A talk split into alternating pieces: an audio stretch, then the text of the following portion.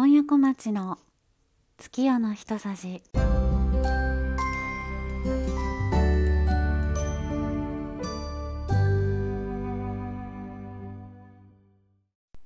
2022年9月10日満月。25回目の配信となりました。いかがお過ごしでしょうか？今夜小町です、えー、今回はこちらのコーナーから始めようかなと思います素敵な又吉さん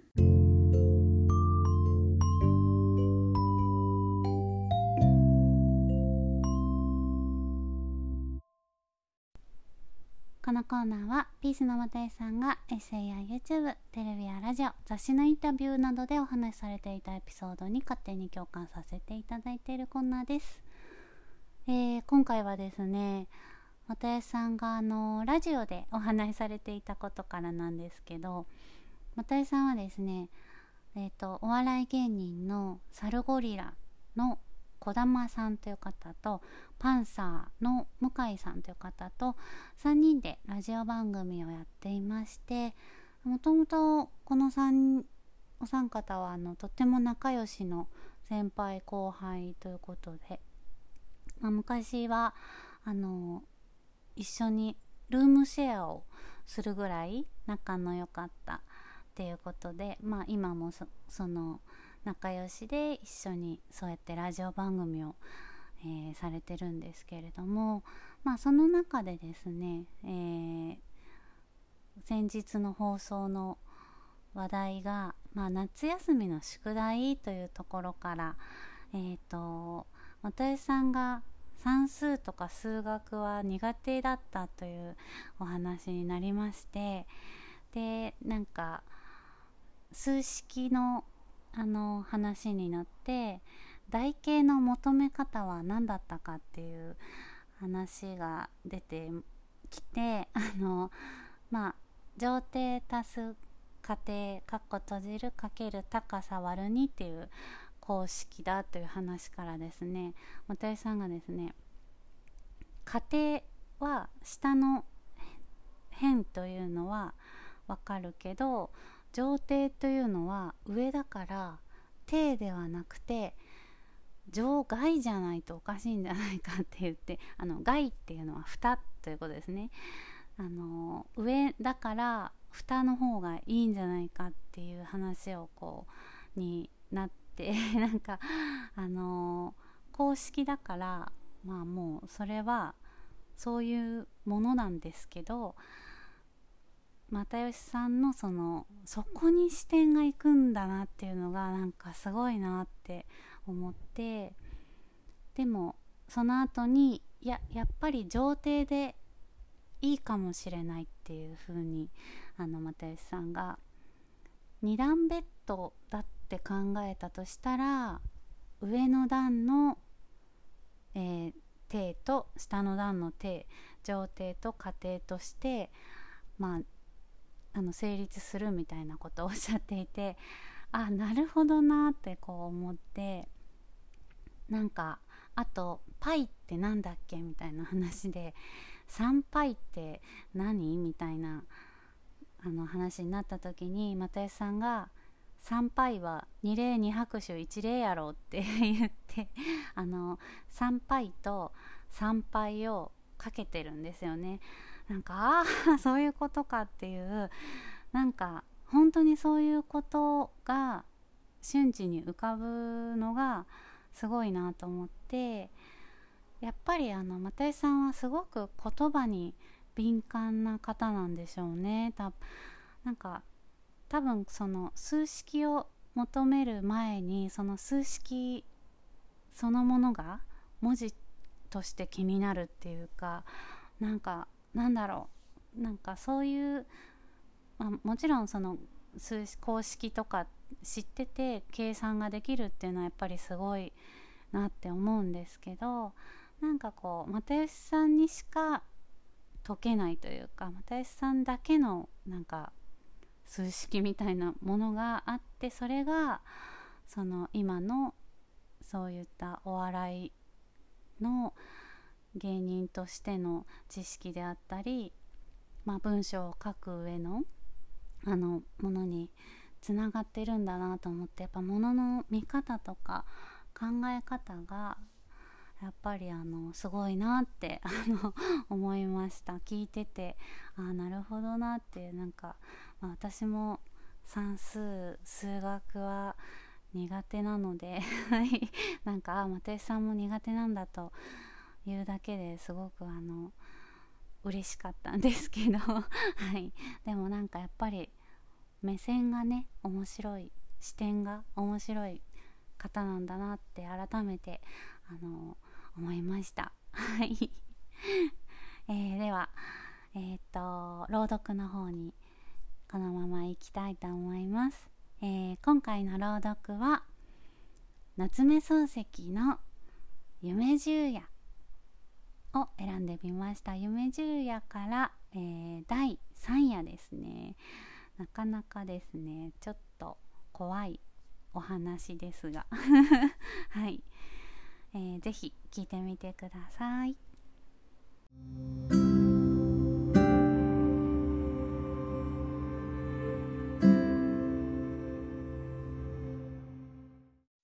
夏目漱石。夢十夜。第三夜。こんな夢を見た。6つになる子供をおぶってる。確かに自分の子である。ただ不思議なことにはいつの間にか目がつぶれて青坊主になっている。自分が「お前の目はいつつぶれたのかい?」と聞くと「何昔からさ」と答えた。声は子供の声にそういないが言葉つきはまるで大人である。しかも対等だ。左右は青田である。道は細い。詐欺の影が時々闇にさす。田んぼへかかったね。と背中で言った。どうしてわかる？と顔を後ろへ振り向けるようにして聞いたらだって詐欺が泣くじゃないか。と答えた。すると詐欺が果たして二声ほど泣いた自分は我が子ながら少し怖くなったこんなものを背負っていてはこの先どうなるかわからない。どこかうっちゃるところはなかろうかと向こうを見ると闇の中に大きな森が見えた。あすくならばと考え出す途端に背中で「ふふ」という声がした。何を笑うんだ？子供は返事をしなかった。ただ「お父さん重いかい?」と聞いた「重かない」と答えると「今に重くなるよ」と言った。自分は黙って森を目印に歩いていった。田の中の道が不規則にうねってなかなか思うように出られない。しばらくすると二股になった。自分は股の根に立ってちょっと休んだ。石が立ってるはずだがなと小僧が言った。なるほど。八寸角の石が腰ほどの高さに立っている。表には左日が久保右堀田原とある。闇だのに赤い字が明らかに見えた。赤い字はイモリの腹のような色であった。左がいいだろうと小僧が命令した。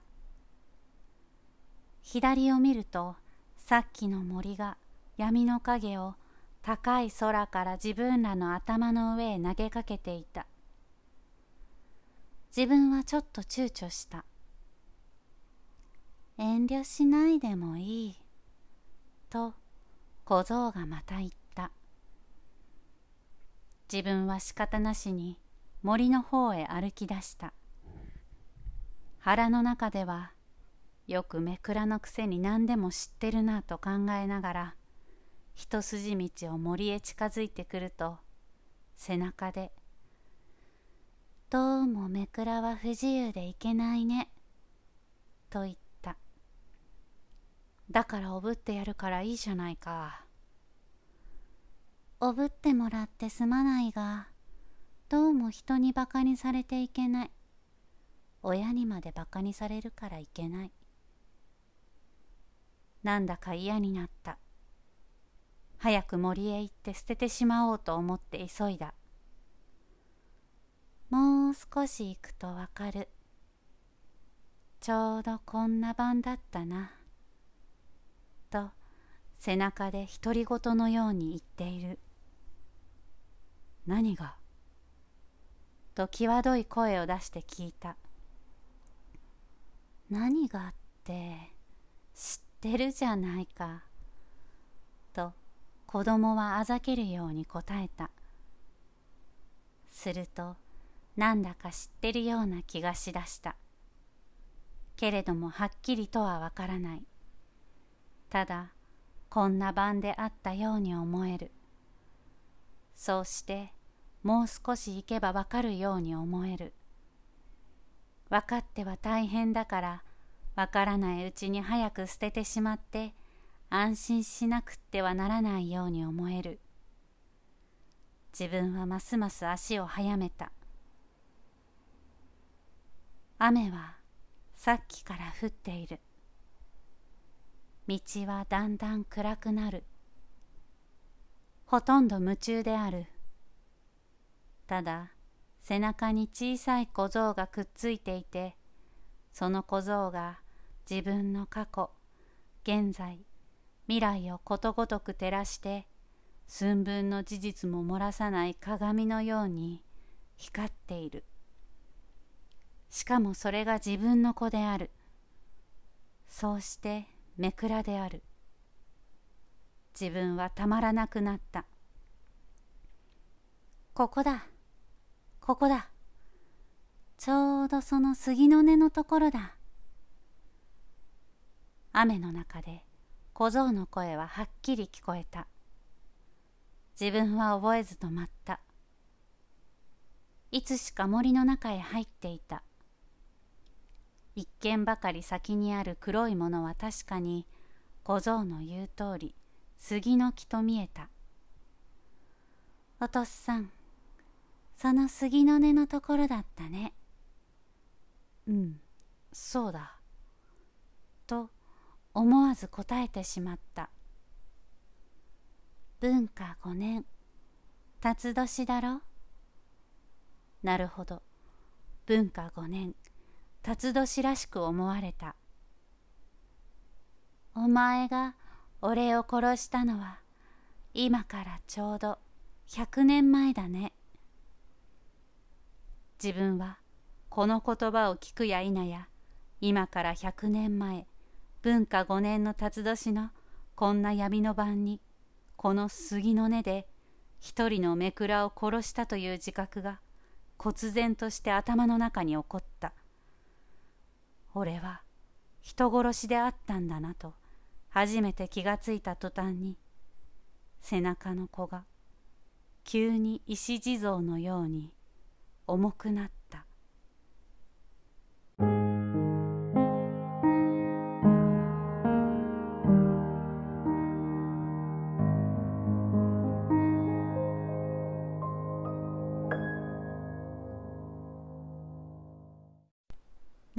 石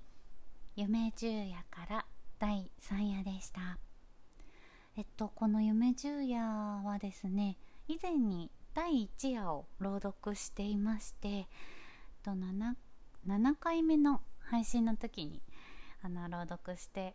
いますのでもしよかったら聞いてみていただけたらなと思うんですけれどもあの久しぶりに夏目漱石でしたね。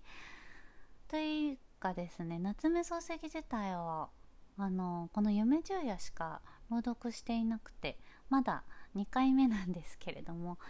やっぱりあの夏目漱石の作品はあの長編のなんかイメージというか、まあ、知ってる作品はだいたい長いお話が多いなという感じなんですけどなのでどうしてもこの朗読のコーナーの中で、えー、読める作品というのは限られてはしまうんですけれどもまあでもまたねなんか他の作品も読んでみたいななんて、えー、思いますので、まあ、夢十夜もね他の、えー、他の夜のお話も、えー、また朗読できたらいいなと思っております。ではエンディングです、えー、今回ですねこの月夜の一さじの配信がスタートしまして、えー、1年となりました。ありがとうございます。えっと第1回目がですね昨年の中秋の名月の時だったのでまあ覚えやすいですね。はい。と言いましてもですね中秋の名月というのはあの昔の退院太陽暦の頃の数え方なのでと月の満ち欠けでね月日を決めていた時なので、まあ、新月の日が新月が1日として始まって、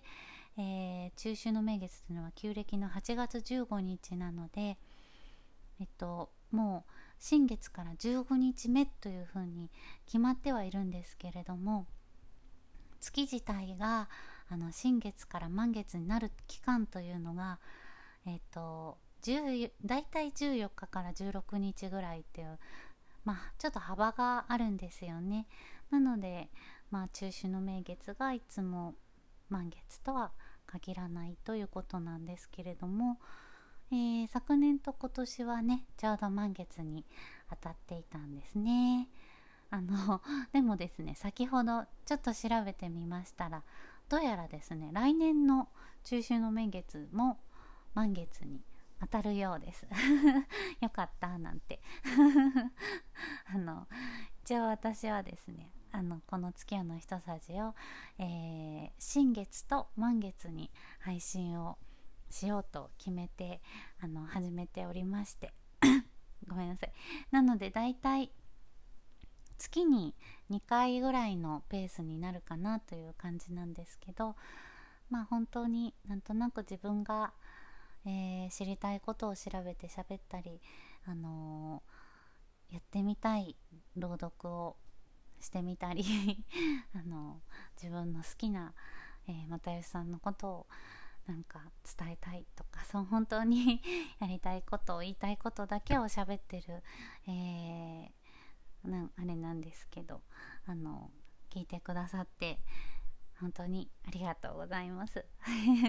これからも、えー、まマイペースにやっていけたらいいなと思っております。はい。さて次回の月夜の一さじは9月の26日新月6時54分に配信いたします。